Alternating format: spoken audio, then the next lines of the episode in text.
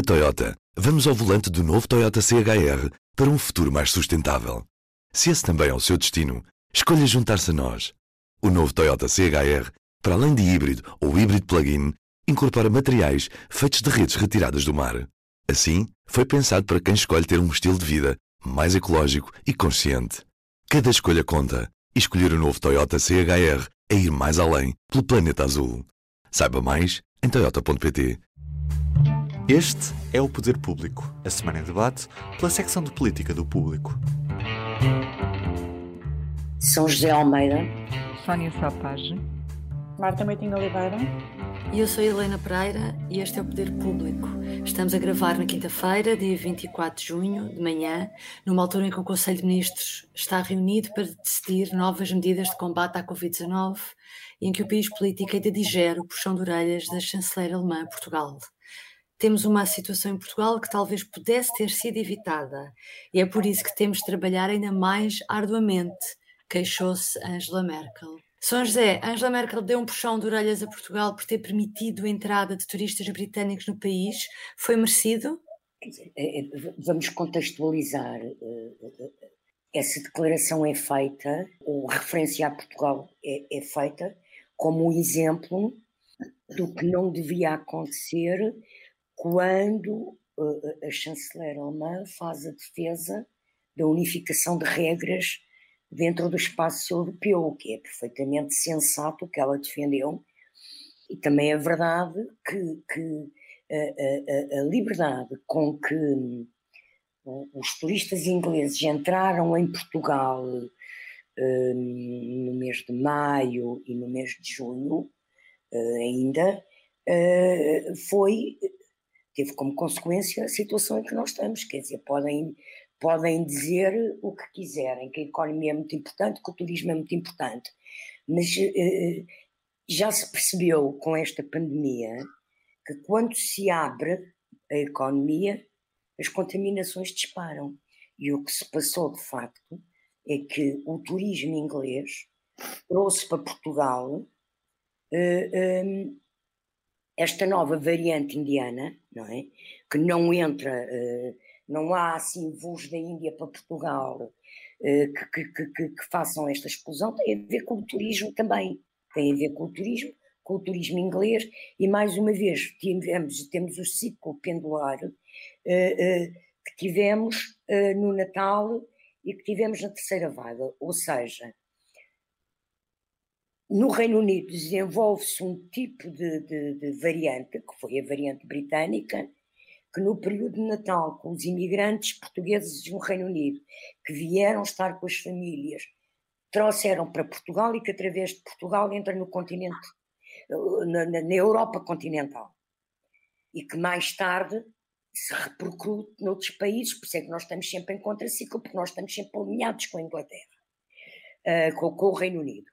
E agora passa-se a mesma coisa, portanto, nós estamos a iniciar o que poderá ser um crescimento de contaminações a prazo no continente, na Europa continental, desta variante indiana, e que está já a, a crescer eh, de forma exponencial em Portugal.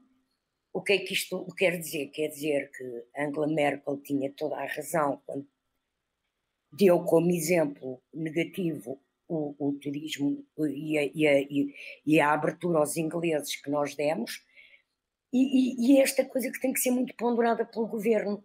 Até que ponto é que a abertura da economia e o tentar recuperar à pressa a economia uh, nos vai manter enlumbrando e manter com ciclos e mais ciclos e mais novas vagas de pandemia por tempos e tempos, não é? Porque um, é evidente que a vacinação vai, vai, vai ter, e está já a ter um impacto grande, pelo menos na, na mortalidade e, e, e, e, nos contágios.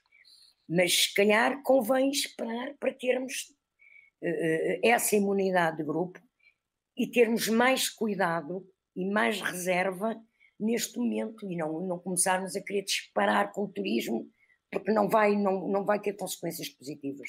Uhum. Sónia, achas que um recuo em Lisboa, que é inevitável, não manchará a imagem de todo o país? Ah, não é uma coisa boa, sem dúvida. Não vai ser um- uma notícia positiva nem para o país, nem para a imagem do país no estrangeiro. Mas eu gostava de ter tantas certezas como a São José em relação à origem de- dos casos e, e porque é que estamos pior agora, porque é que não Com estamos. certezas, eu não, não, não faço nenhum jogo de. Quer dizer, são as informações, são as coisas que eu leio, as coisas que eu ouço e as conversas que tenho que me, que me levam a concluir que há este movi- movimento pendular. Pronto, eu acho, tem sido dito pelos governantes também. eu acho que o recuo mancharia mais a imagem do país se conseguíssemos atribuir de facto esses maus números a algum acontecimento específico, como aconteceu, eh, tivemos os centros populares, tivemos os festejos do Sporting, o, enchente de turistas. Tivemos a Champion e hoje a UEFA veio dizer que não se pode ah, ah, não se pode concluir que há ali um efeito. Pronto, e, e é. É justamente isso que eu digo. Eu acho que não estamos nessa fase de conseguir atribuir um, ligar assim tão diretamente uma coisa às outras, porque senão, pá, se calhar da, da, da Hungria e de outros países onde decorrem os, os jogos com público, etc., vão sair então ah, enchentes de contágios terríveis, e então é uma loucura o que estamos a deixar fazer, não só em Portugal, mas noutros países da Europa. Isso manchará o, o, a imagem de toda a Europa e não só de Portugal. Ah, e, e quando eu digo que não estou certa, não estou tão segura como a São José, é porque nós continuamos um ano e meio depois, e isto é real, ainda não ouvi ninguém dizer o contrário. Nós continuamos um ano e meio depois sem saber a origem de 80% das nossas infecções, dos nossos contágios. Portanto, nós fazemos tão pouca sequenciação, nós, nós eh, conseguimos tão pouco saber de on- de onde vêm as pessoas, eh, os casos, que continuamos com 80% de incertezas e, e- e, de facto isso também contribui para que estejamos sempre neste ciclo e contraciclo. A Europa piora, nós melhoramos, a Europa melhora, nós pioramos. De facto, já, já foi assim no verão passado. Ah, eu acho é que já chegamos a um momento em que não é bonito atirar culpas para ninguém, porque de facto tão depressa estamos na modo de cima como na modo baixo e, e a culpa não é só de uns, é de todos. Enfim. Uhum. Isso leva-nos, Sónia, à próxima questão. Tinha aqui para a Marta. Ferro Rodrigues apelou esta quarta-feira que os portugueses se desloquem e passa a citar de forma massiva a Sevilha no domingo para apoiar a seleção portuguesa. O que é que achas deste apelo neste contexto? É, a, frase, a frase é particularmente infeliz pela questão da, da palavra massiva, que é uma palavra proibida nos dias de hoje. Tudo o que são deslocações massivas é aquilo que não, que não, não é recomendado. Um, eu imagino que a frase tenha, dito, tenha, sido dita naquele contexto muito entusiástico de um final de um jogo que acabou por correr bem para, para Portugal. Um, se calhar tinha sido bom hoje já termos ouvido qualquer coisa a justificar que, pronto, foi um deslize de linguagem que de facto não devia ter dito aquilo porque estamos a falar da segunda figura do Estado. Um, de qualquer forma, isto obviamente não. Tirando este contexto todo em que isto é dito, uh, de facto, para, aos olhos de qualquer português, isto é muito estranho, não é? Porque, principalmente, para, por exemplo, para quem vive em Lisboa, estive a ver o jogo, o próximo jogo com a Bélgica é no domingo, e, portanto, se se mantiver a restrição para a área metropolitana de Lisboa, as pessoas de Lisboa não podem sair da área metropolitana de Lisboa no domingo para ir a Sevilha ver, ver o jogo, não é? E, para além disso, pronto, eu acho que estava aqui só.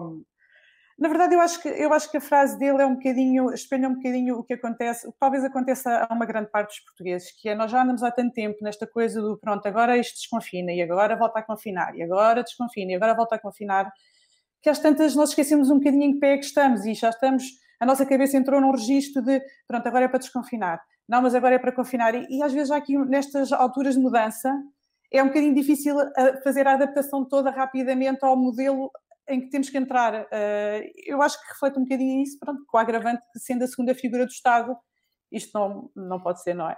Sendo que os responsáveis políticos também estão confusos, não é só as pessoas, sim, a generalidade dos cidadãos. Acho que é a cabeça de um português, pronto, de um cidadão mas, comum. Mas eu discordo, por acaso, porque é uma coisa que ele, ele não apela a nenhuma ilegalidade.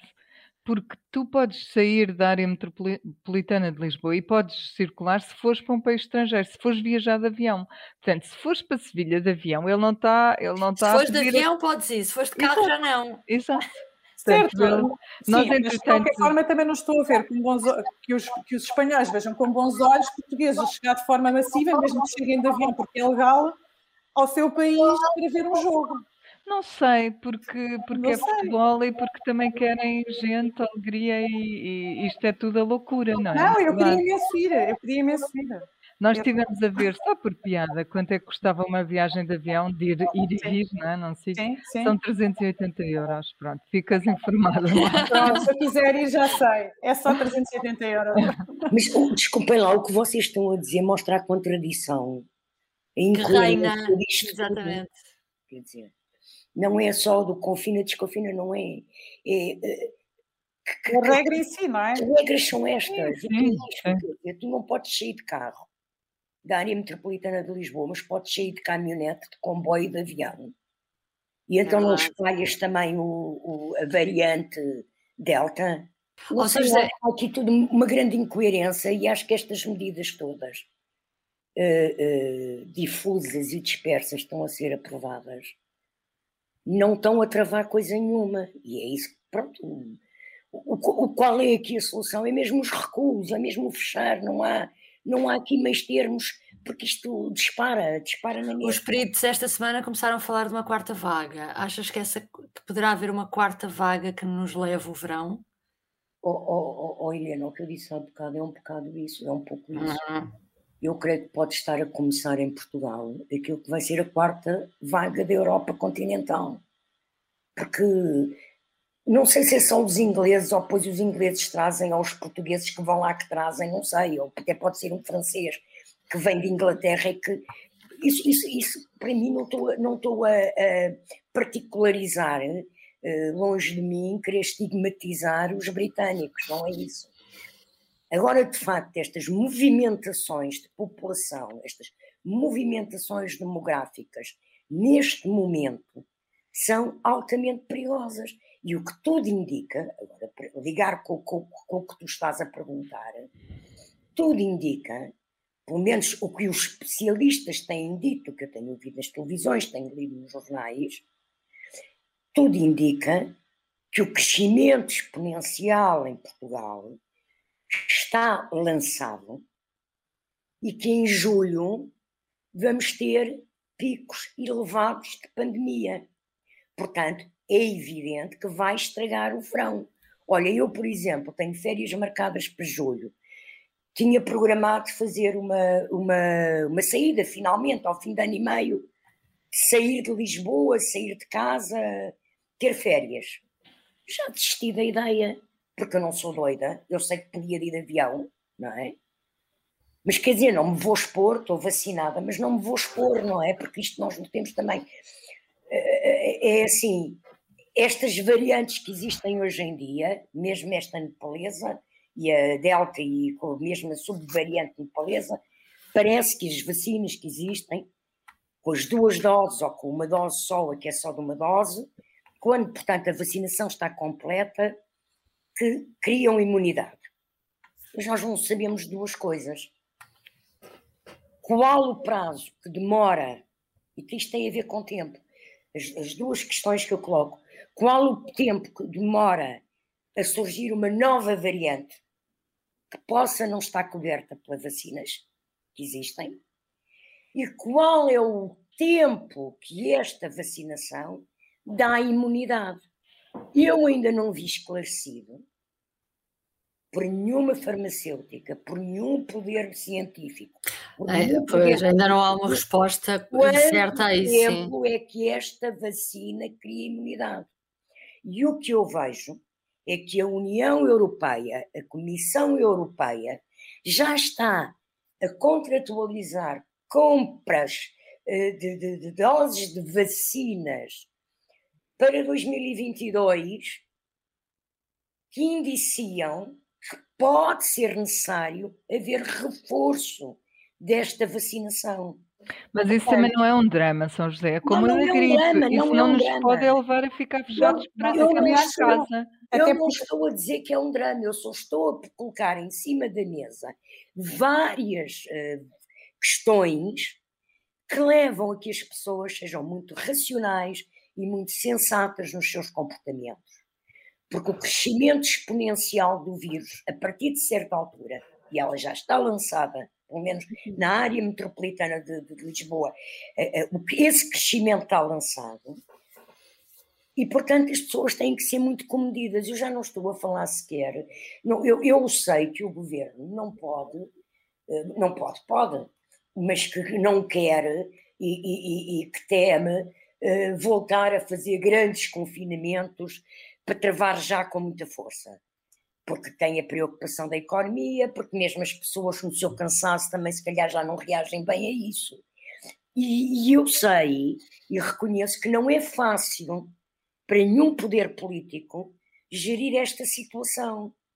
Mas eu penso que as pessoas têm que ter muita consciência também nas suas vidas e na gestão dos seus comportamentos pessoais, familiares e sociais eh, eh, do que está aqui em jogo, não é? Porque quando nós vemos as notícias, era ao público, creio que ontem de manhã, quer dizer, a quantidade de pessoas que estão internadas e que já tinham a primeira dose da vacina, não é? E mesmo depois das duas doses, aquilo dá proteção quase integral, mas não integral, não é? Uma média de 95, 90, 95% de imunidade. Mas há umas pessoas que podem até ter 100% e outras pessoas que podem ter menos do que isso, não é? Uhum, uhum. Menos do que a média. Uh, portanto, isto é tudo muito relativo e parece que as pessoas têm que ter uma grande sensatez e uma grande racionalidade a gerir os seus comportamentos. Porque de facto não há milagres, isto não se resolve com milagres, resolve-se com ir com, com muito cuidado, ter muito cuidado. Uh, não estou a dizer que as pessoas desistam de viver ou que se fechem em casa. Não é isso, mas, mas, mas uh, uh, que tenham algum bom senso hum. no comportamento. Não é? Sim, mas, oh, São José, é a primeira vez que estamos a falar de uma nova vaga com um plano de vacinação já em velocidade muito mais avançada. Tem que haver alguma diferença, ou seja, não, não é a mesma coisa, estamos a falar. Já, mas por isso, é por isso é que ainda por cima, por exemplo, hoje Fernando Medina, na entrevista que dá ao público em A Renascença, insiste com grande veemência na necessidade de alterar a matriz de risco, não é? Para, para, para ter outras outras certo, eu estava, eu, o que eu estava a dizer, o que eu estava a querer defender era que uh, a sensatez que nós temos de ter nos nossos comportamentos também tem que ser uma sensatez que se vai ajustando à medida que o tempo vai avançando, porque também nós não podemos acreditar nas vacinas e ao mesmo tempo agarrarmos aqueles 5% que ficam fora da cobertura das vacinas. Eu não estou a, dizer isso, é? eu não estou a crescer. E esperar, e esperar que o governo vá aplicar medidas restritivas como aquelas que se aplicavam há uns tempos atrás, quando o plano de vacinação ainda nem sequer estava em curso, não é? Sim, sim, Ninguém aguenta sim, isso. Mas, ó oh Marta, eu ando na rua, eu saio até em trabalho e saio para fazer a minha vida normal, ter que fazer compras. E na zona onde eu moro, que por acaso é onde tu moras e a, e a Helena Pereira mora, não sei se vocês já repararam, mas cada vez há menos gente, ou, ou, cada vez há mais gente sem máscara, ou a puxar a máscara para o queixo. Uh, cada vez uh, vejo nos cafés as pessoas a terem menos cuidado uh, em cumprir regras. E, portanto, eu acho que há um cansaço, admito, da parte das pessoas. eu também, por exemplo, andar com uma máscara destas FPP2 com o calor, eu ontem tive que sair à tarde com aquela máscara, aquilo é, é, é, é, horrível com o calor que está, quer dizer, portanto, eu percebo que as pessoas queiram tirar aquilo, eu tive vontade de tirar, não é? Mas, mas não sei, eu, eu não tenho soluções, reconheço que isto é tudo muito difícil de gerir, mas eu penso que a situação não está nada controlada ainda e que Quero a só... vacinação só por si não resolve. Quero só responder, uh, uh, dizer uma coisa. Eu entendo as preocupações da São José, entendo os apelos ao civismo e acho que são muito importantes, o governo tem-nos feito, mas também acho que é necessário mesmo, mesmo acelerar a vacinação. acho que é de facto o que pode fazer a diferença. Sónia, mas, mas ainda o, o vice-almirante. Desculpa lá, mas deixa-me só dizer-te uma coisa. O vice-almirante, ainda ontem ou anteontem, numa audição no Parlamento, explicou que não há mais vacinação porque não temos vacinas. Há, há, vacinas porque nós estamos a antecipar as idades de, de, vacinar, portanto, é, um, é uma gestão de estoque. Há vacinas. O que eu acho é que nós nunca vamos conseguir dar a volta a isto só com o civismo, sobretudo quando se aproxima uma fase em que os portugueses estão de veras cansados ninguém vai cumprir um, um, bom, vai ser, vai ser, ou tens uma polícia em cada saída dos conselhos, ou ninguém vai cumprir em julho, em agosto ou em setembro as regras dos, das, de restrições dentro do conselho ou cercas sanitárias. Não estou a ver isso a acontecer. O governo tem mesmo de pôr, de dar corda aos sapatos na questão da vacinação, convencer as pessoas a testar-se, certificados, etc. Porque senão isto, isto não para. Tem de ser a conjunção das duas coisas. Esse, Vamos nós esse... também. Diz, desculpa, Marta. Não, só uma, só uma coisa muito. Esse tipo de restrições não foram aplicadas no verão do ano passado. Pois não. Nós não podemos esperar que, com o plano de vacinação em curso, tenhamos, vacinação, tenhamos regras piores do que as do ano passado, mais apertadas do que as do ano passado. É impossível. Vamos avançar, não é, Helena? Era o que tu ias dizer. Era, era para dar corda aos sapatos também aqui, aqui nós. Vamos passar ao tema seguinte, Sónia, que tem a ver com o Presidente da República, que esta semana também falou de que é preciso muito cuidado, mas com outro assunto, que é o controle atempado da utilização dos fundos europeus e que para isso será indispensável estabilidade política até ao final da legislatura e que, no que depender dele, vai garantir que não haja nenhum percalço. Uh, isso quer dizer o quê? Como é que vês estas afirmações? Que Marcel vai ajudar o governo ah, de qualquer maneira? Olha, é, é, isso não foi a grande novidade desse discurso de Marcel, porque eu acho que é o que ele tem dito sempre, disse-o aliás na tomada de posse, não é? A grande preocupação dele é 2023. Até lá apelou sempre a que, a que não aconteça nenhuma crise e certamente com a ajuda dele, enquanto não houver, ele também o diz sempre, enquanto não houver uma alternativa à direita. O que eu vi ali de novo foi aquela parte em que, em que o Presidente associa a boa ou má gestão dos fundos a um prémio ou castigo ao governo uh, nas urnas em 2023. Basicamente, a, a, Marta até terá ouvido melhor esse discurso do que eu, porque seguiu melhor a conferência, mas a minha leitura é que o governo, o, o primeiro o presidente, desculpem, também quis dizer que o futuro político do governo não depende, não depende só desses orçamentos e dessa, e dessa estabilidade política, mas a avaliação dos portugueses vai ter de incidir sobre a forma como são gastos uh, e geridos, sobretudo geridos os fundos europeus que aí vêm, todos aqueles mil milhões. Uh, isso para mim foi a novidade no, no, discurso do Marcelo. Não estava à espera que ele lançasse esse desafio de se correr mal, o governo tem de ser responsabilizado, responsabilizado por isso. Marta, achas que em 2023 já teremos nós, cidadãos, uma noção de se o dinheiro está a ser bem emprego ou não, para quando formos votar, como apela Marcelo, já tínhamos consciência se, se o governo merece um prémio ou um castigo? Uh, não tenho bem certeza, porque o, o programa está, está, dividido até 2026, mas está dividido da seguinte forma: até 2023 é a fase de lançar os concursos, 2026 é a parte de execução. Portanto, eu não sei muito bem até, até que ponto é que em 2023 será muito claro um, para quem vai votar uh, essa, um, o, o trabalho é que foi feito. Depois também. Uh, o programa está dividido em, em, muitos programas muito dispersos, em áreas muito diferentes, o que pode dificultar uma leitura mais global e transversal sobre, afinal, em que é que aquilo nos está a ajudar. Um, e depois também depende de quando é que o dinheiro começa a chegar, não é? Uh, até agora ainda não chegou, ainda não chegou o primeiro cheque, apesar de já haver uma, uma antecipação e de gastos. Já do banco já estar aberto. É? Exato, é? mas há uma antecipação, algumas despesas estão a ser feitas um bocado já por conta do dinheiro que, que vai chegar, e que já estava previsto no Orçamento do Estado este ano. Um, e pronto, mas uh, vai ser um bocadinho difícil perceber, perceber isso. Uh, claro que eu, eu, acho que o governo de, ali perto e, e as oposições também vão ter que um bocadinho dar corda aos sapatos no sentido de nos mostrar uh, o que é que está a ser feito e o que é que não está a ser feito e o que é que ainda falta fazer. Acho que será, será por aí. Hum. Tu há pouco tempo também falaste com o Presidente do Tribunal de Contas que mostrava-se preocupado com essa uh, boa utilização por causa do risco associado de alguma corrupção.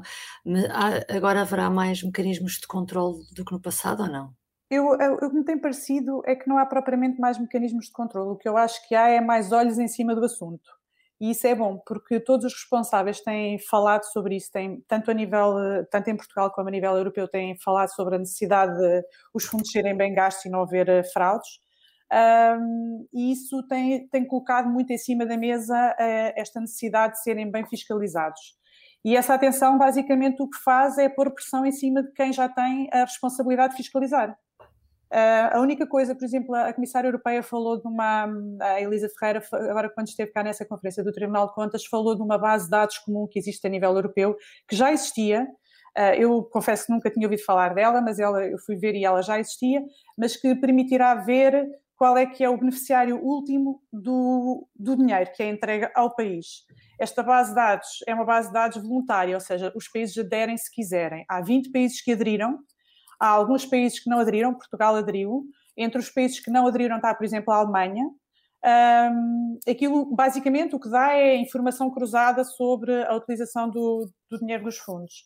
Uh, e eles têm falado muito sobre a utilização de inteligência artificial e outro tipo de dados mais macro que podem ser usados para verificar isto. Esta atenção toda acaba por ajudar a, a pôr pressão. Uh, isso isso é, é sempre bom.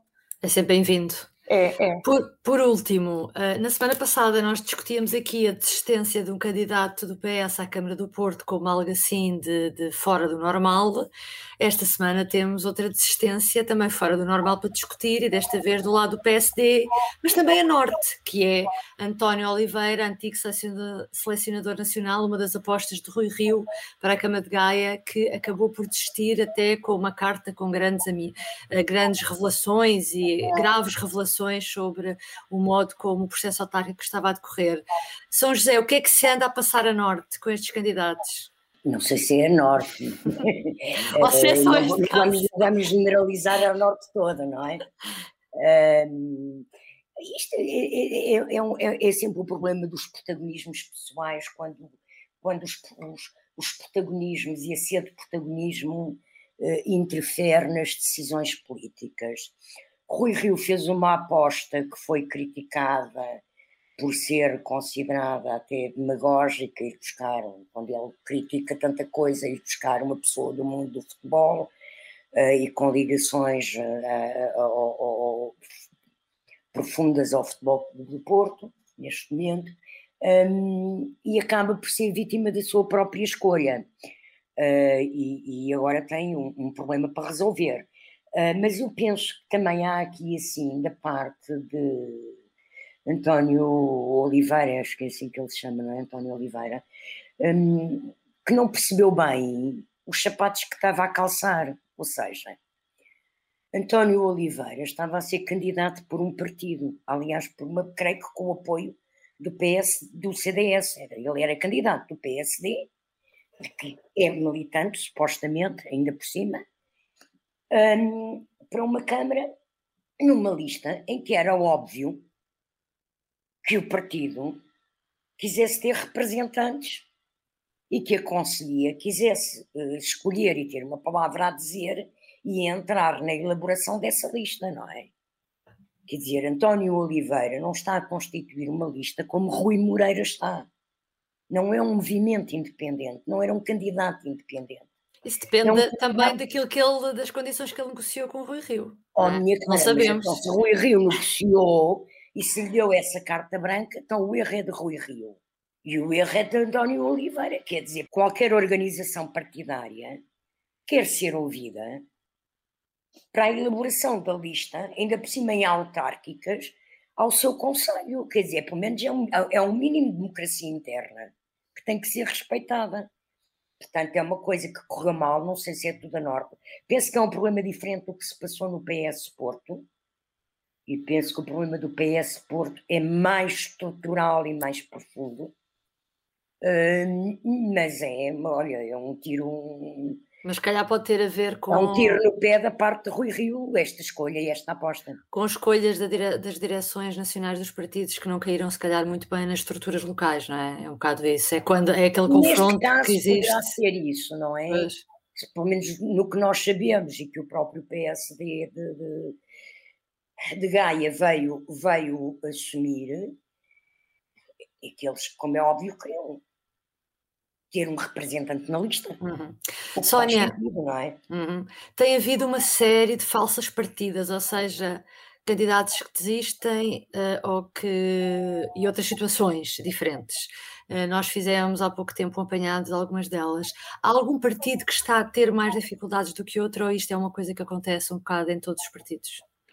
Olha, é uma questão muito, muito transversal, de facto. Eu não, eu não consigo proporcionalmente, ou seja, quanto é que isso representa em termos de percentagem, uh, não te sei responder a isso. Não sei qual é o, o, o partido que tem mais casos. Um, e e deixa-me só acrescentar que já depois de termos feito esse trabalho sobre as falsas partidas, houve mais dois mais. casos. Sim. Uma candidata do PSD, uma pré-candidata do PS à Maia uh, renunciou, acabou por desistir porque o PS não lhe deu o apoio e um candidato Chega, Pombal, também retirou a candidatura.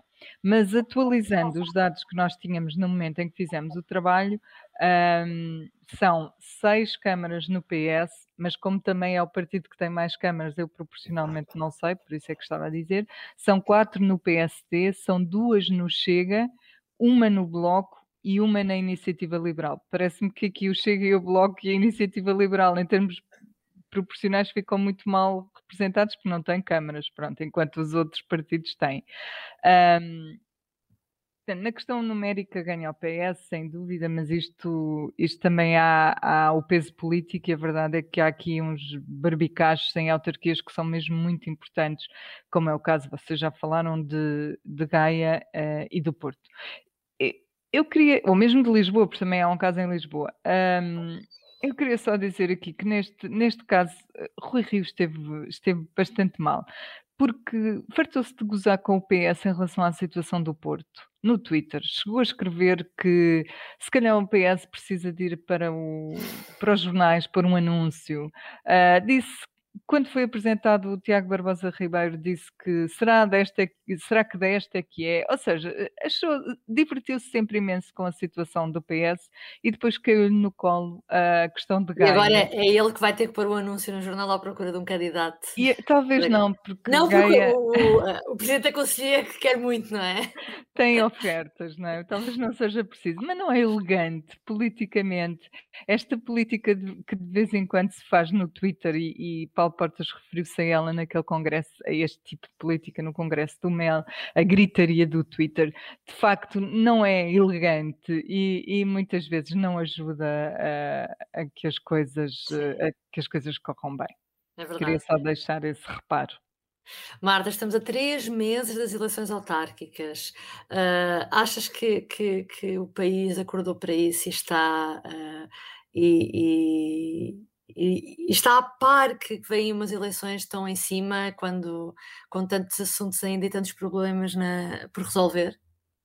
Não, acho que hum, a, a, pandemia basicamente concentra todas as atenções de tanto quem decide como quem é uh, o alvo da decisão. Isso nota-se não só nas autárquicas, como noutros assuntos. Eu tenho acompanhado a Comissão de Inquérito ao Novo Banco e tenho visto que, as, que o interesse pelas, pelas notícias sobre esse assunto é muito diminuto face àquilo que era há uns tempos atrás a questão do novo banco, onde todos os portugueses de certeza que preferiam não ter um, visto aqueles números sobre as injeções de capital que são lá colocados.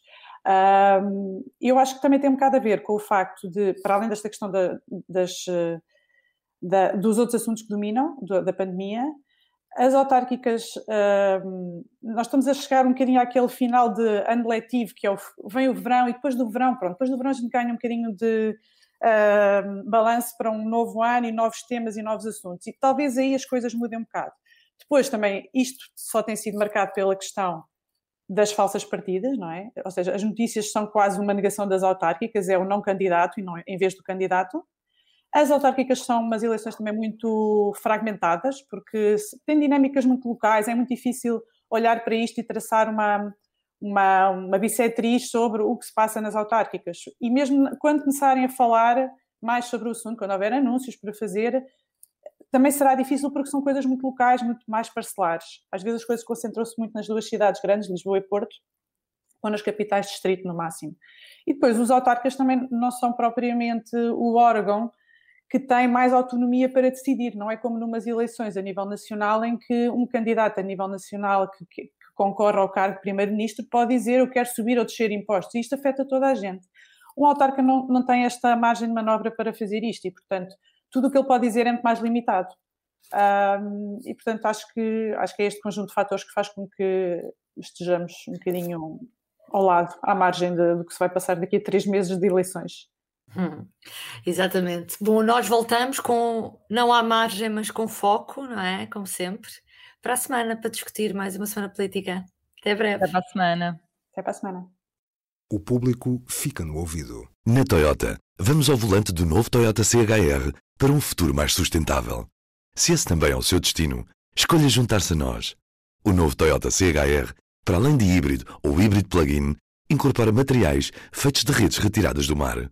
Assim, foi pensado para quem escolhe ter um estilo de vida mais ecológico e consciente. Cada escolha conta e escolher o novo Toyota CHR é ir mais além pelo planeta azul. Saiba mais em toyota.pt